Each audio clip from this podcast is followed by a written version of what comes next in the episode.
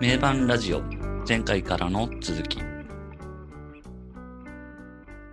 名盤ラジオ爆竹のコスモスを取り上げて話をしております拓也です今回もよろしくお願いしますどうも、こんばんは、こんにちは、N ゾーです。よろしくお願いします。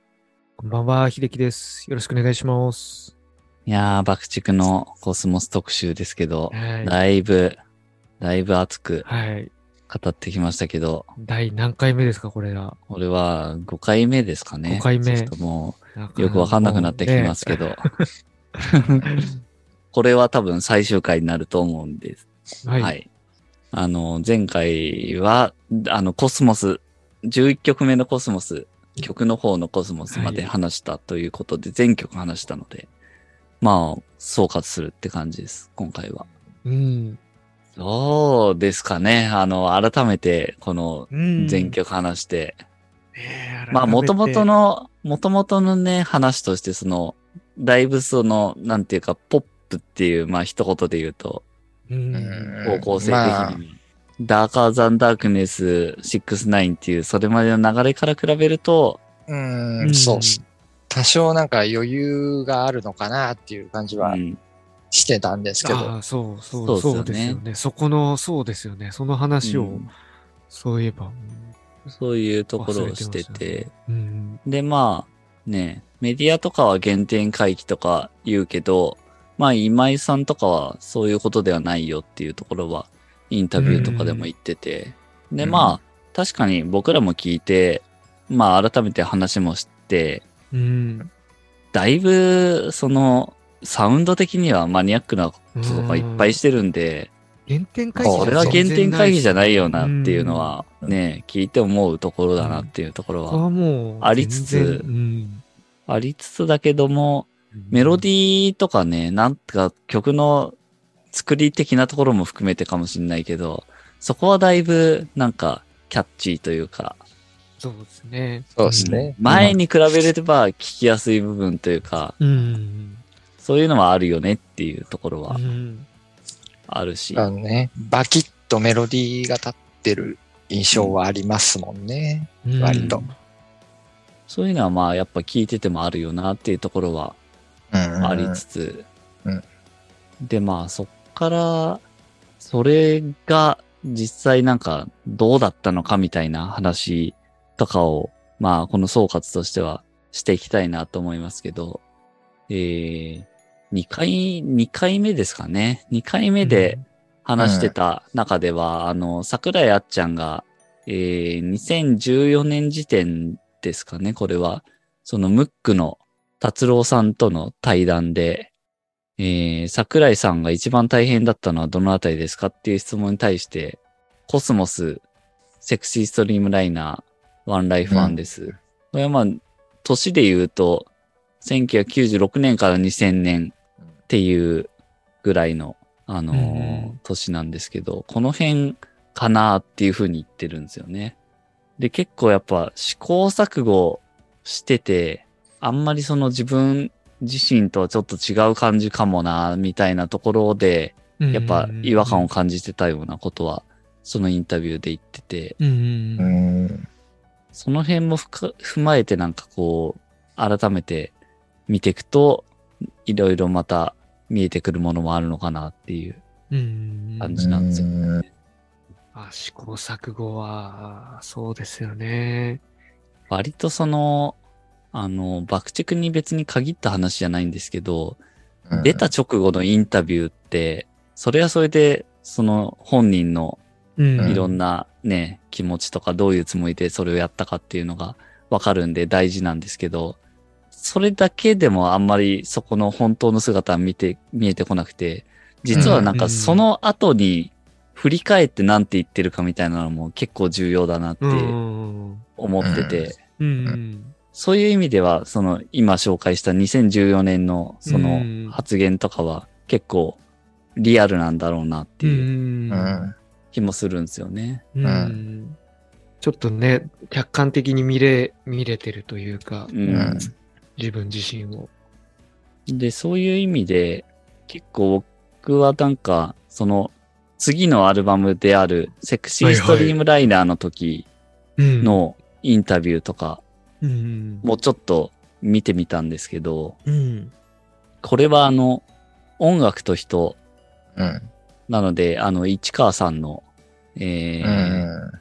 その記事というか、書いてるやつなんですけど、うんうまあ、コスモスはよ、いい意味で妥協したポップ性みたいな風に書いてて、うん、まあ、これも本当になんかその通りななのかなと思うんですけど、うん、うん、結構その、もともと暗黒とか斬新みたいなのが、えっと、人生最大の命題って、まあその記事の言葉で書いてありますけど、だったうん、今井桜井っていうのが、うんあえてちょっとこう、無理をして出した、その、ポップ性みたいなうんやつがコスモスであって、うん、それが、まあ、これも2回目で言ったと思うんですけど、結構商業的には不審だったんですよね。うん、ああ、なるほど。はいはいはい。そう。それが結構ね、いろいろ影響を与えてるんじゃないかっていう。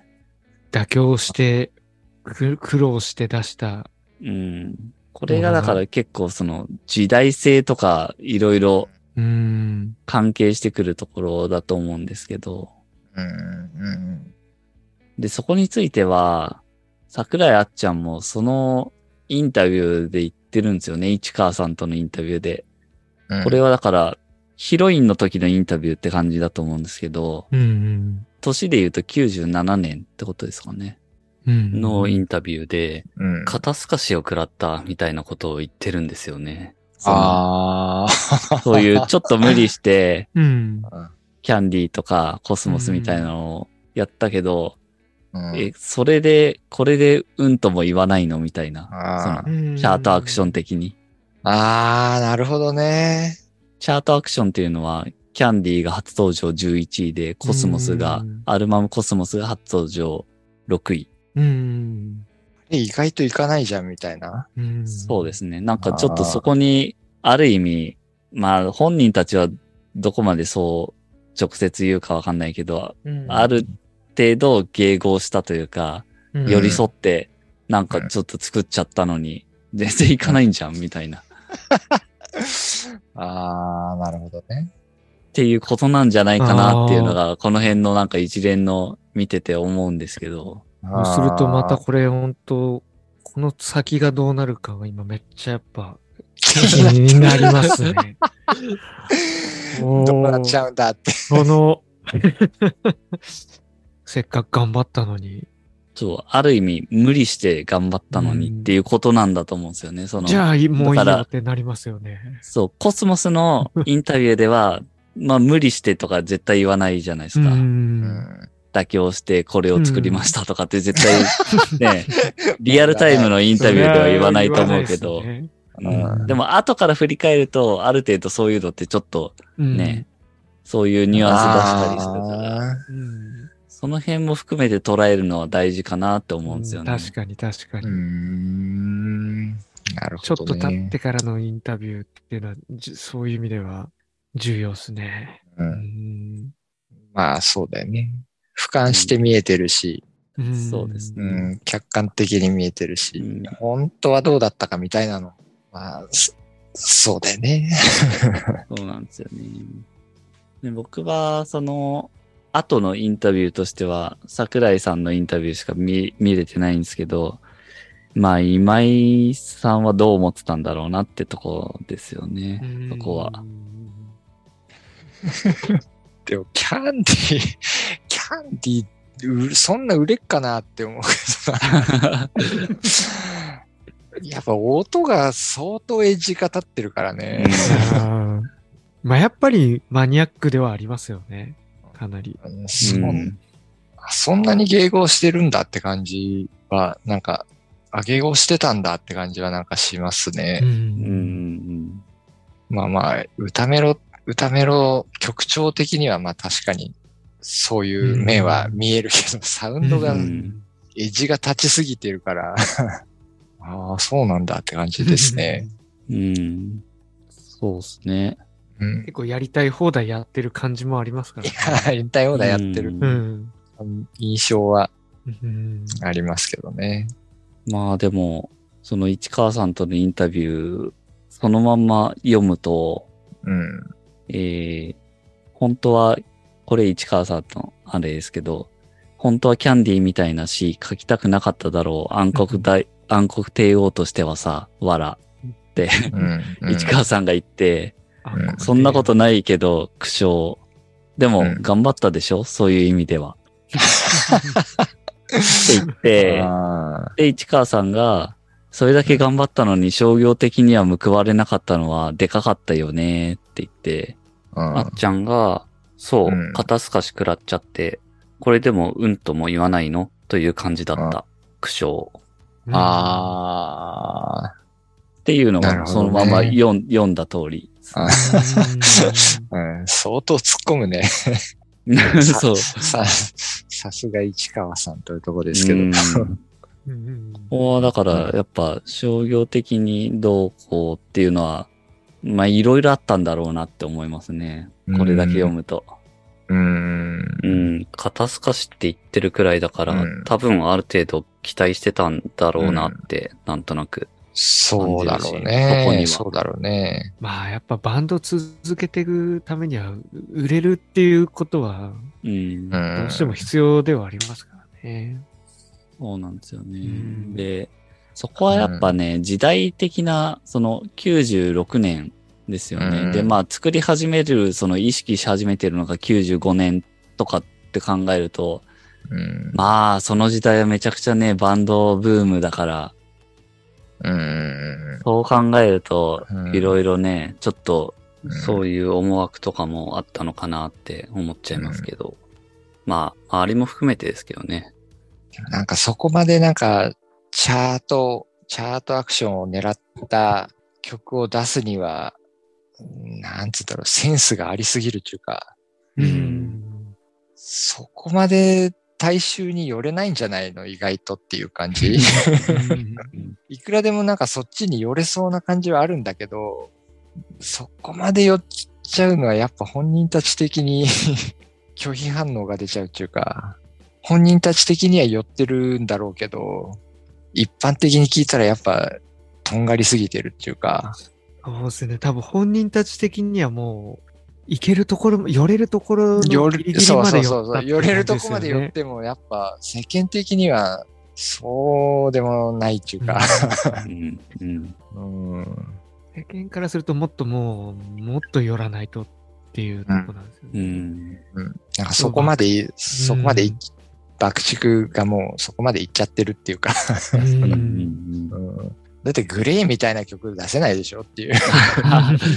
まあ、そりゃそうですね。それうは、んそれを良しとは思わないでしょっていう感じがするし、そこが我々としては好きなところであったりうんするんですけど、確かに確かに。別にグレーが悪いとかじゃなくてね、そうですね。うん、あれはあれで良さがあり、う。うん爆竹の良さはまたそれとは違うところなんじゃないかなみたいな。はいはい。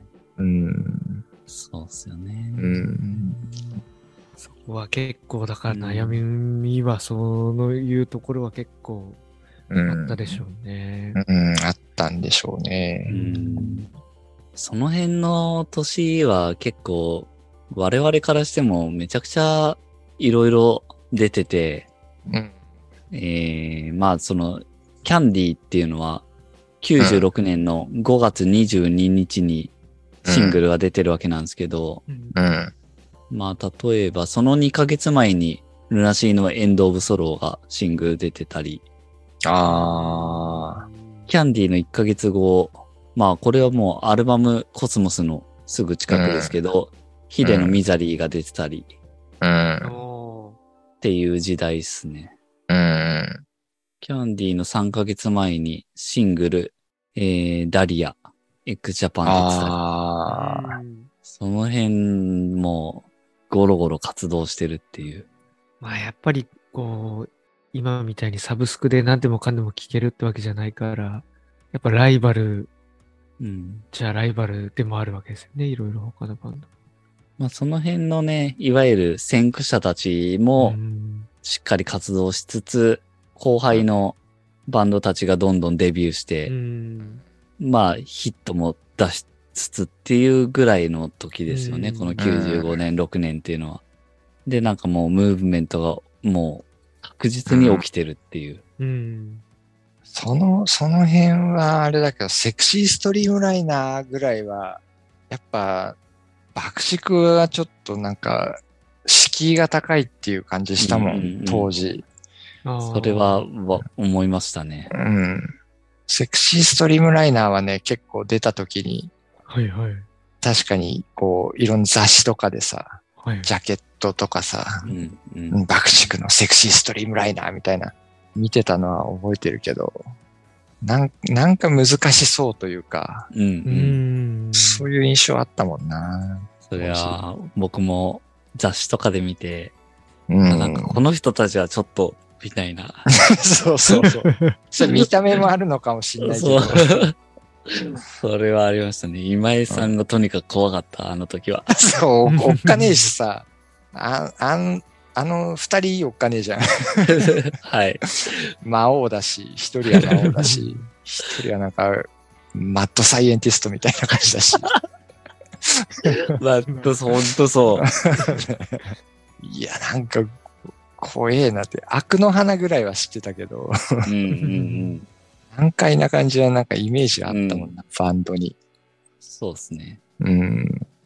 でも多分ストリ、セクシーストリームライナーは、まあ、これもちょっと推測というか、あれですけど、えっと、そのまあさっきの市川さんのイン、さっき紹介してたやつは、その頃のインタビューではあるんですけど、うん。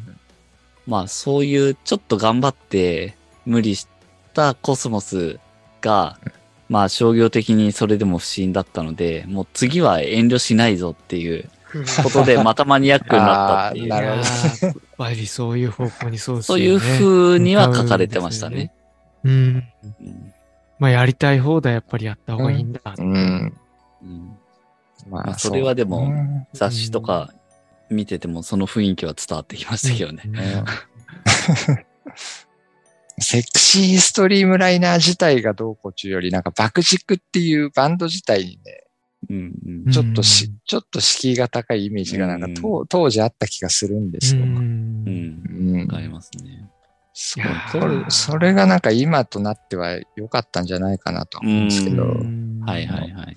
浮き沈みに飲み込まれなかったっていうのもあるし、そうですね。ああいうバンドっていないっていうか、うん。これで全、そうですよねくいないからね。うんコスモスがもしすっごいバカ売れしちゃってたら、なんか、ああ、そっちょっとちに行ってて、ね。違う、そうなんですよね。確かにね。もしかしたらむしろそれで本当短命に終わってた可能性結うん構うんあり得るめっちゃバランス崩れてねんそうそうそう。見失ってたかもしれない。そう。やっぱりこういう迎合してった方がいいんだみたいな世間の。迎合して売れ線売れ線でで頑張ってね、出してたら、ムーブメントが終わっちゃって、なんはいか、それとともにこう、消えてとんでもない。ポシャったっていう、とんでもなくポシャったとか、そういうのもああり得たわけだから、なんか。うん。うんそうですね。そういう意味ではコスモスは売れすぎなくてよかったっていうことに、長期的に見るともしかすると。そうですね。まあ、わかんないですけどね。長期的に見るとそうかも。だけど、うんまあでもあの、さっきから紹介してるあっちゃんが後から振り返って、あの頃は辛かったみたいな風に記憶してるのは、まあ結構売れなかったっていうのもお大きいと思うんだよな。うんその期待に反してっていう意味で。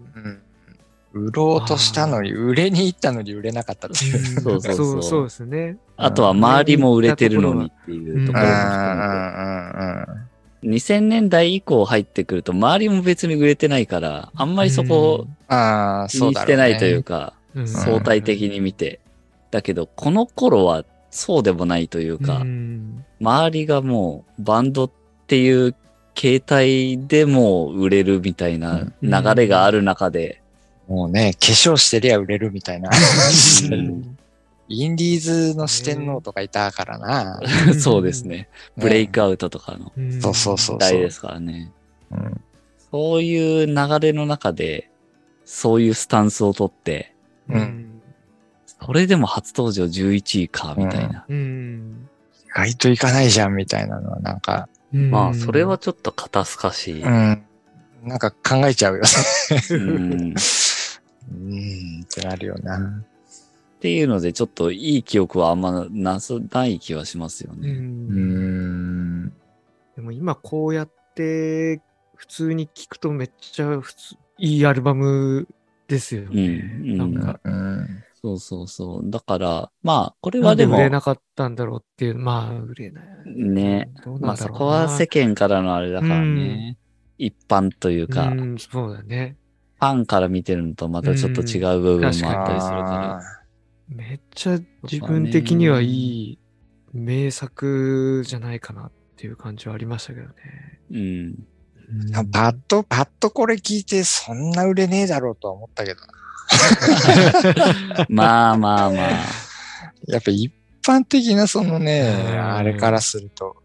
まあそうですよね。うん。まあ、キャンディーもあんな音にしちゃってるしな。そうそうそうそう。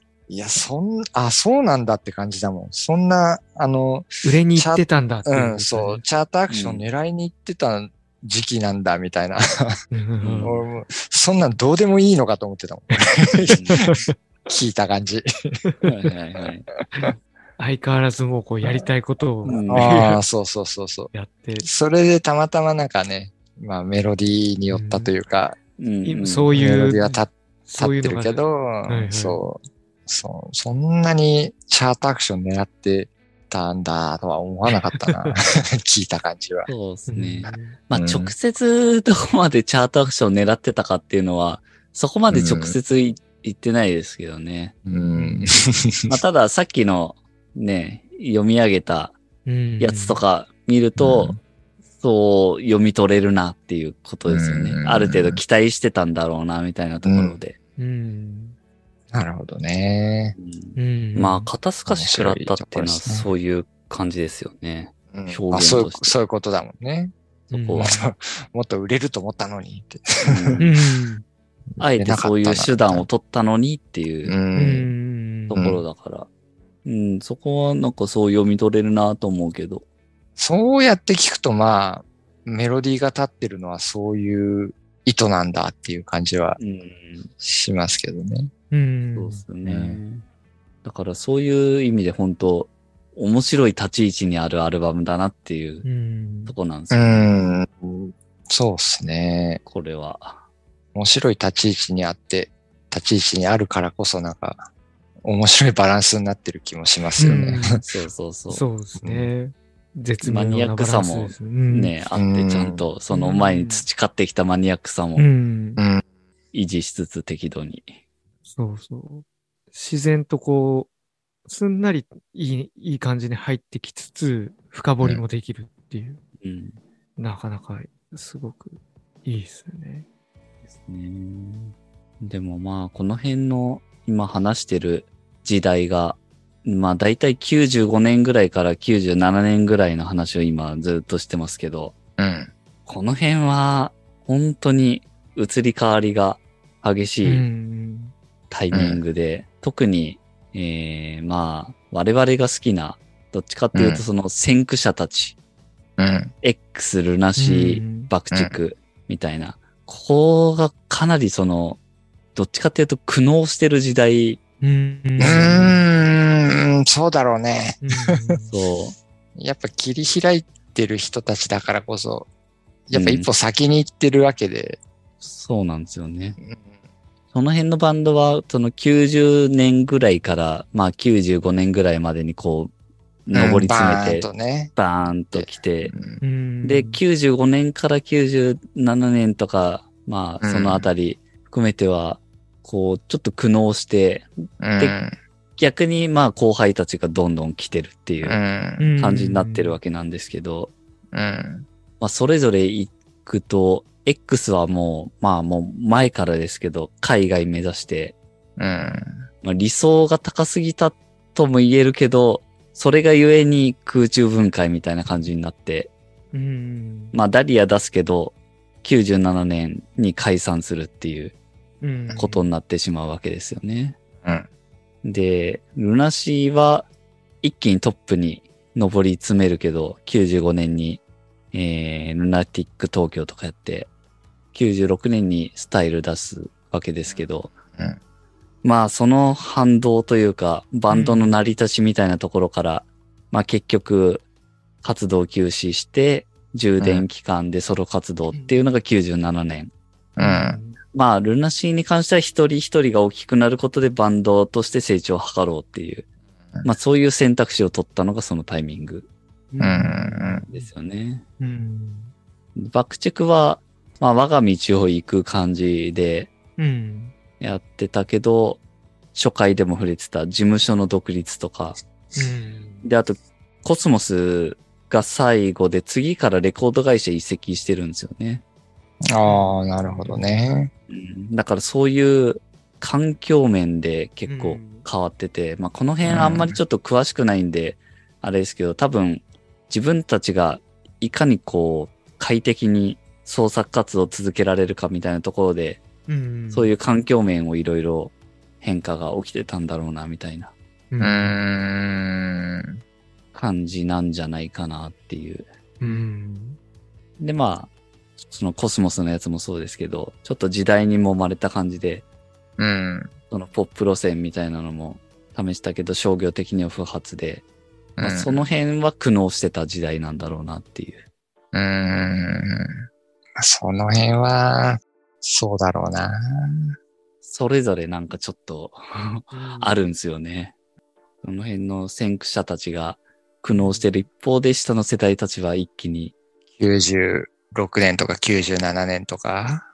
ガーッと。そその辺はやっぱすそうだよね。X、ルナシー、爆竹もそうだし、黒い目とかも結構路線が変わってきたぐらいのうん。時期だし、そうですね。うん、で、そのす90年代前半でこう道を切り開いてきた人たちは苦悩してて、うんでも97年ってシャズナとかさ、はいはいはい。うんあの辺でしょアリス・ミゼルとかラクリマ・クリスティとか、あの辺とかがバーンと出てきてる時代だから、ですね。うん、シーンとしては、こう、あれなんだけど、先駆者はもうなんか、うん。そこと一緒にされるのもあれだし、みたいな。うんそうそうそう もあるだろうしうん。うん。むしろそういう感じですよね。うん。それでもまた苦悩するっていう。俺の立ち位置はどこなんだみたいな。うん。割とそういうね、おお化粧をしてる系のバンドが、どれも売れてきてるけど、そういうお化粧してたバンドは、だんだんメイクが薄くなってきたみたいな、うんうんうんそこと一緒にされたくないよみたいな時代だよね。微妙な時代だよね。微妙な時代です、うんまさにう。ん97年のね、爆竹のストリ、セクシーストリームライナーなんてもう、あんまりバンドサウンドでもないというか、うん。だよね。うんもうドラムベースとかなんかう、ん、そういう感じだったもんね。そういう感じになってるんで、もう、うんサウンド的にも、もう、違うものになっちゃってるしっていう。なんかで、97年は X も解散するし、ルナシーもソロ活動してるみたいな。うんまあ、河村隆一になってるタイミングですからね。うんうん。うん。そういうところで言うともう、それぞれもう違うものになってるっていう、そうだよね。明確になってる年が97年と言えうるんかな。この辺もね、そうだよね。J だって、ゴリゴリのね、う、うんん 確かに洋楽サウンドっていうか、どっちかっていうもと、ハイスタンダードとかさ、うん。うんはいはい。俺はそっちだよみたいな 感じはうん、うんビジュアル系じゃないよみたいな感じ。確かに確かにうん。確かに。うん。なんか明確に違う感じをこう出してた。うん。そうですね頃はありましたよね。やっぱ先駆者は、やっぱちょっと違うっていうか、う。うん。なんかその辺の人たちはね、やっぱ音、音、そもそもやっぱ音でまあそうです。うん世間を認めさせてきたみたいな、あああるまず音ありきっていうところで、うんそうそういう、そういう道を切り開いてきたのに、なんか今はもう化粧してりゃ売れるじゃねえかみたいな。うんそことはちょっと違うんだけどな、俺ら、みたいなうんのがうんあったかもしんないですけどね。そうです。ねうん。そうしてみると、やっぱなんかその時代のその辺のバンドは、ほんとこう、バラバラじゃないけど、それぞれの方向性がなんか、はっきりと違う方向に向いてきてるというか、ううんん。そうです。ね。それぞれ違う道を歩んで、まあね、X は解散しちゃってるけど。ルナシーはほんとわかりやすいしうね。んう。ん。爆竹はもういかにやりたいことができるうん環。境を整えるかっていう。うん。うん。そういう方向性で。ですね。うん。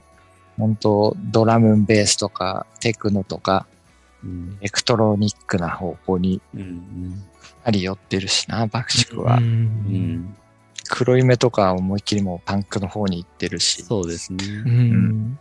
いわゆるビジュアル系っていうのとはなんか距離を置き始めてる感じですよね。起き始めてましたよね。うん。もうちょっと後だと思いますけど、ラルクが、うん。あの、ビジュアル系って呼ばれて帰ったみたいなああ、ああ。あれも98年とかって、98年ぐらいかな。そうですよね。ポップポップジャムでしょ、そ うそう。そう。そういう年ですよね、その辺はラルクもそうだな。ハイドとか、割とそういうのはあんま好きじゃなさそうだもんな。うん。ビジュ、ビジュアルシーン的なのにまとめられるのは。うん。そういうなんか、先駆者たちの苦悩の時代なわけですね。そう、そうなんですね。まさにその時代にうん。作られ苦悩のたアルバム。んうん。苦悩の象徴みたいな。うん。あんまりそういう風に捉えられてるかわかんないですけど、うん一般的に。いろいろ見ていくと、そういう風に捉えられるんじゃないかなっていうのは、うん。なんか今回いろいろ調べてて思いましたね。はいはい。うん。なんかすごいね、音楽を突き詰めてやってたら、シャズナと一緒にされたらなんか嫌だな、みたいな。それはなんか、わからなくはないけどね。そうですね。うんそうですね。うんまあ、あの時代は本当に、ムーブメントっていうかもう、持ち上げられ方がやっぱ結構異常でしたからね。うん。ライブハウスとかでもね、なんか化粧してるバンドだとお客さんが入るみたいな、ああ。うん。そういう時代だもんな。あうの辺はん。もう、もうちょっと下ると、今度逆になるんだけどね。ううん化粧してると客が入らないみたいになってくるんだけど、そうはいはいはいそうそうですね。そうですね。その辺も割ともう、ガラッとうん。潮を引くように、ねえ、ほんうんと、手のひら返しじゃないけどね。うんうちらがライブハウスでやってる時とかそうだよね。うんまあ、そうまさに、ビジュアル系出せよみたいなさ、ううんん、そうですよね。うん、化粧してるバンドと対バンしたくねえよぐらいのうんうん 頃だったもんね。そうね。うんうんでも僕僕らもでも、なんかそういうバンド聞いてましたってあんまり言いにくい雰囲気ありましたよね。うん、そうそうそう。そうですね。確かうんに確かに。うん。ルルナシー、ルナシー好きですっていうよりは、ナインチネイルズ好きですそうみたいなそうそうそうそうそう。レディオヘッドで、ですよ、みたいな。ううんん、そうそうそうそう。そういう感じでしたよね。うんなんかそういうね。うん。だんだんそういう時代がこう、なってくる。その動きもなんか面白いですけどね。うんうん 今、今考えると。本当に。うん。そっからまたなんか盛り返すというかね。う。ん、ですね。盛り返して、まあ、ルナシーとかは X も復活してっていう、そうそうそそういうのに、うん。まあ、どっちがどうだかわかんないけど、そうなっていくわけですからうね。んう。うん。10年ぐらい経つとね、やっぱ世代が一回りするし。うん。うん。まあそうですね。うん。割とその、じゃあコスモスは、そういうちょっと苦悩の時代に入りつつある時代の アルバムだったんですかね。少なくとも、桜井あっちゃんの発言はそうですね。うん。うんでも今井、今井さんが後から振り返ってコスモスをなんて言ってるのかっていうのはちょっと見つけられなかったんで、ああ。これは気になるんですよね。何らかのコメントは、そう。なんかどっかで見つけたいですね。後から振り返って言ってるやつ、うん。その、発売した時のインタビューは、それはなんか、ある程度ね、いい、うん。いいようにというか、ん。言ってるんだろううん。ちょっとそこの情報はまた。けど、しょうがなく出しましたとか言わないだろうからう、ん。無理してこれ作りましたとか、妥協しましたとかね。うん。頑張りましたとか言わないだろうから。売れたいですとか。そうそう。売れたかったんです。ある程度なんか、後から振り返ってなんか本音が垣間見える発言とかをもし知ってる人いたらちょっと教えてもらいたいですね。ですね。うんでも本当興味深いですよね、これ。69とセクシーストリームライナーに挟まれて。で興味深いですね。ね。かつ事務所独立とかレコード会社移籍とかも、まあその前後でありつつっていう、めちゃくちゃこう揺れ動いてた時代だから、うーん。そこで、そうだね。じゃあ、シックスナインとセクシーストリームライナーって結構印象でかいアルバムだから、うん、うん。その狭間にあってなん狭か、間。う んそんね、狭間のアルバムな感じがする。じゃあするっすよねそうなんですよね。うん存在感的には割とこう、うん薄い感じ。薄い気はするうな。んその、その前は、やっぱ一般的に言っても結構インパクトでかいだろうし、ううんん。狂った太陽とダーカーサンタークのうん69。その後ろも、やっぱセクシーストリームライナー結構話題になってたっていうか、うん。そういうのもあるし、なワンライフワンですなんてね、我々的には。うん。もう、一番好きぐらいですからね。えそん、そう、もうなんか余裕で作ったっていうか、余裕で作ったじゃないけど、うん。そこまで得た境地をこう、すべて動員して、すごいもん作ったみたいな感じがしたから、うん。ああうんまさに。意外とそんな悩んでた時期なんだみたいなのは意外ですけどね。うんそうなんですよ。だから、ねあの、あの、35周年ライブとか、その後のツアーのやつとかでも全然この辺の時代のやつやんないから、うん。ああ。だからあああ、なんか、本当にそうなのかなってちょっと思っちゃったんですよねあ。。ー本当にやんないですよね。ワンライフワンですとかの曲とか。あんまやんないよね。好きなのにいや、グラマラスとかやればいいのにってうん。思うんだけど、ワンライフワンですあやってよって。はね、衝撃受けたもんね。いやー、本当にもあれはもう、え、爆竹ってこんなすげえバンドなのぐう、らい、うん、うんう。ん。もう、その、バン、音楽的な評価の面と、その、なんちゅうんだろう、ポップ、J-POP 的な意味でも。どっちの意味でもなんかすごい高次元で融合してて、まさにまさに。ね、そう、そうだよね。その、マニアックに寄りすぎてないうんうん。感じが、いや、すげえってなったよね、あれ、あれは。すごいですね。うん。そんな悩んでた時期なんだ、あれ。うん そうなんですよね。いやー、まあ、その辺の奥深さもありますけど、うん。うん、コスモスは、まさにその、狭間の、様のというか、狭間の。うん、過渡期というか、ですうね。ん。それゆえになんか面白い。う。うん。ん。立ち位置であり、面白い存在感がありますね。うん。レコーディングとかはなんかもうすごいスムーズだったっていうのは明確に残ってるんですけどね。じゃあ、あっちゃんが悩んでただけなんじゃないの？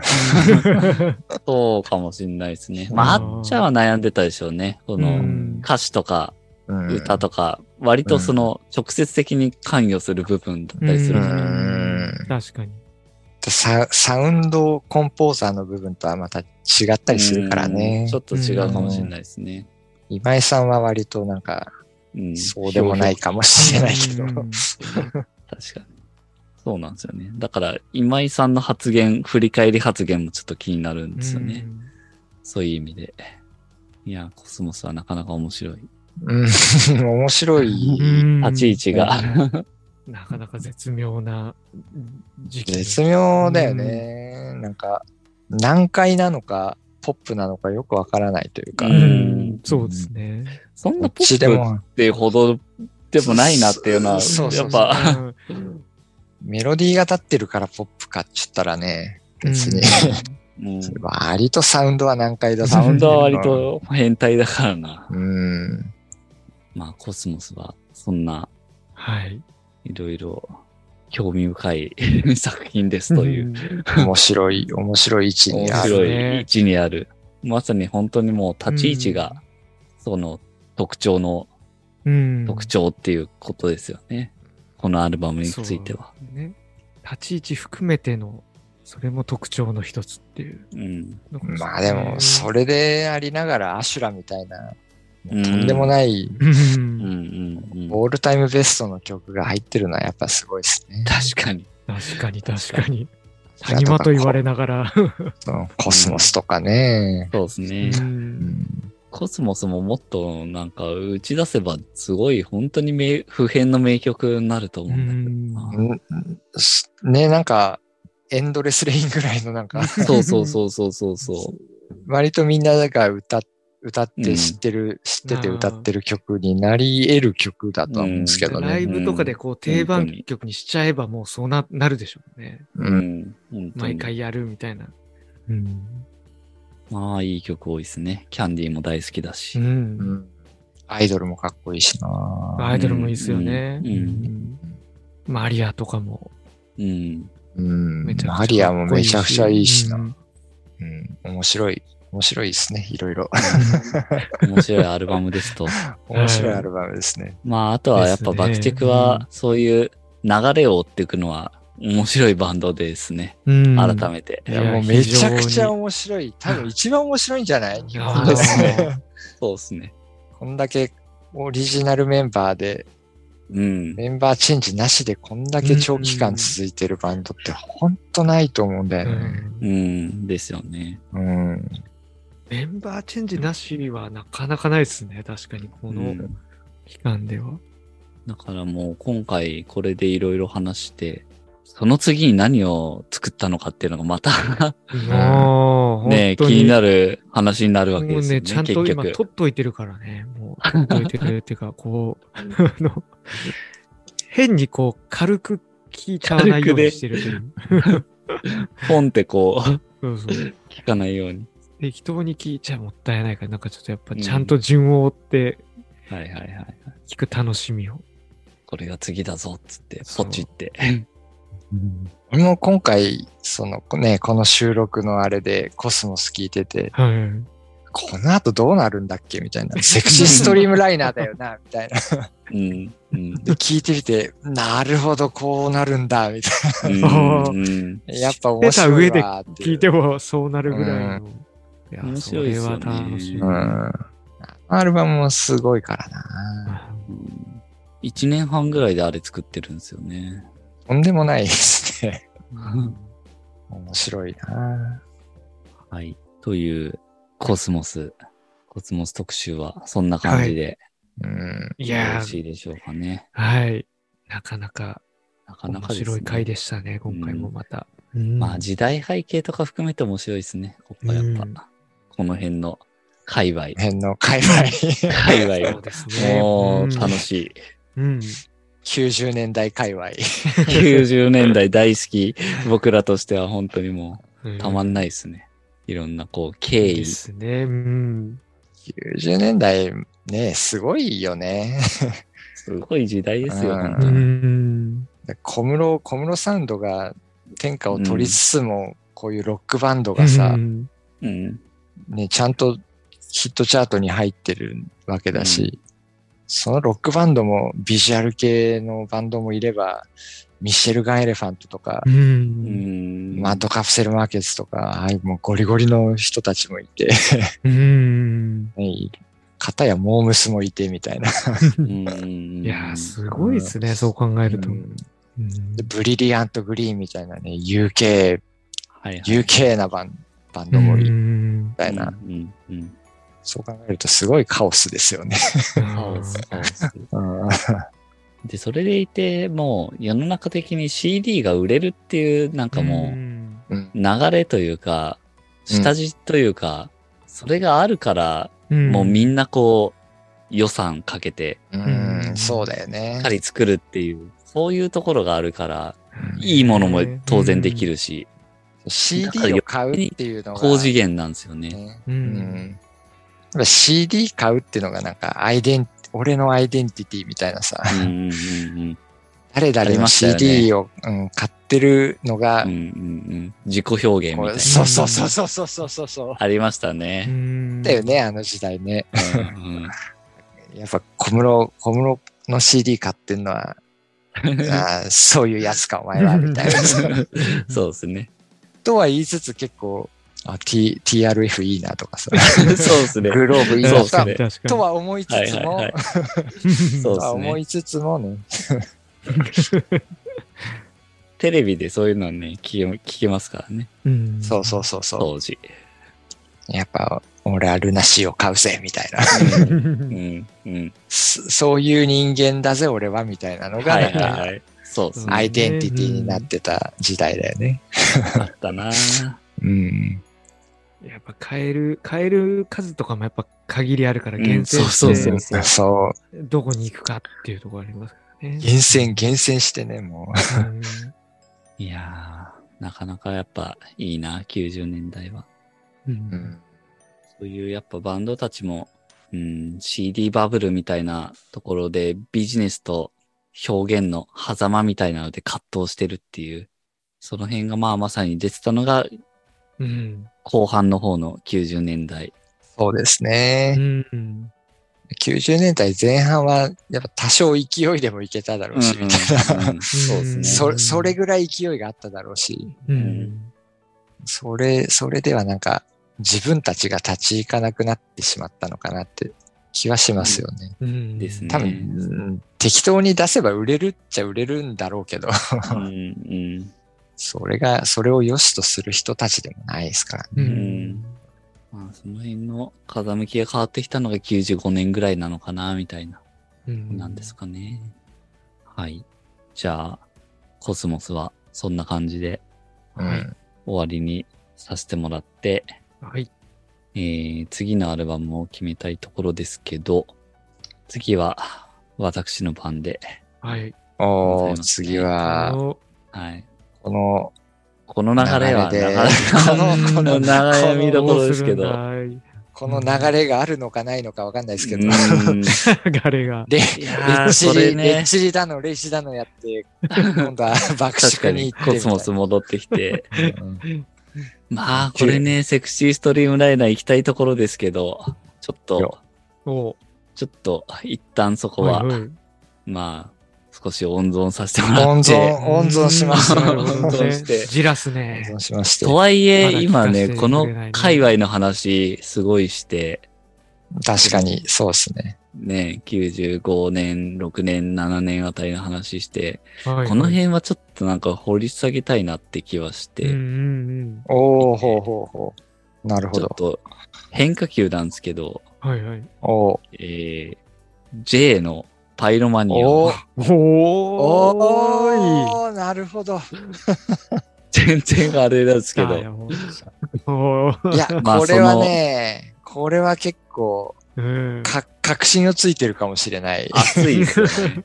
この90年代とう。いう時代において。そうなんですよね。その、うん。先駆者たちの苦悩みたいな話をしてましたけど、うんまあそのまさにルナシーは、うん。ここにいるうん当事者うんで、か、つ、えーそのソロ活動うんに一番反対してたのが J で。うん。いやー、そこはもうなんかいろいろその辺の周辺の話も含めてなんか 長くなりそうですね。そうですよね。うん。ファイロマニアは、ファイロマニアかっこいいもんな。その辺の、まあ J はソロ活動に一番反対してましたけど、セールスはともかく一番実りがあった年だったんじゃないの？みたいな そう、それな。のもあったり。一番反対してた割に、そう。あおお前一番いいんじゃねえの？ぐらいあったよね。ホクホクで帰ってきたみたいな。うん。なんかうちら見てて、やっぱなんか J 一番来た感じするもんね。うんソロでうんそうですね。ロック、ロックキッズからすると。うん。うん、まあ、あとは、爆竹にも、まあ一番近いというか、仲いい気もするし。そうですね。ヒデとも親そうですね。交が深いし。うん。そういうつながりもあるし、J のパイロマニアも、ジャケットのデザインは坂口健さんなんで、この、あーあれそうなんだそうですね。今続いてる、うんうんいや、あのー日本の方のアルバムは、ずーっと坂口健さんが続いてますね。うん。おー、そうなんですね。もう、坂口健さん縛りでやってんのかぐらいの。あすごいね。ええたまたまだけど、たまたたまだけど、またまですけど、すごいっすね。すげえなあお世話になっておりますです。本当に、本当に。大変お世話になっておりました。ああ、そうなんだ。パイロマニアもそうなんだ。うん。えすえごい。あのジャケットめっちゃいいっすよね。うん、かっこいいねこいい。あれかっこいいよね。もうあれ以上のものはないっすよね。パイロマニアで。はい。本当本当それな。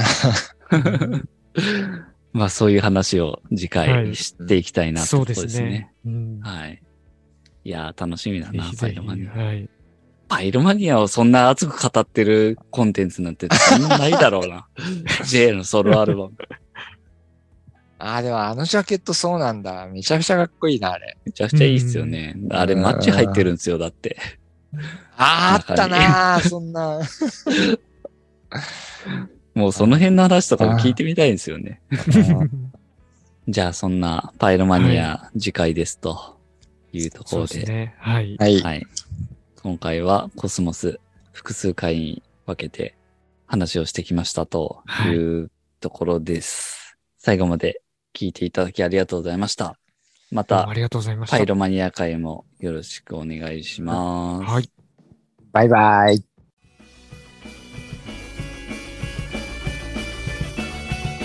名盤ラジオ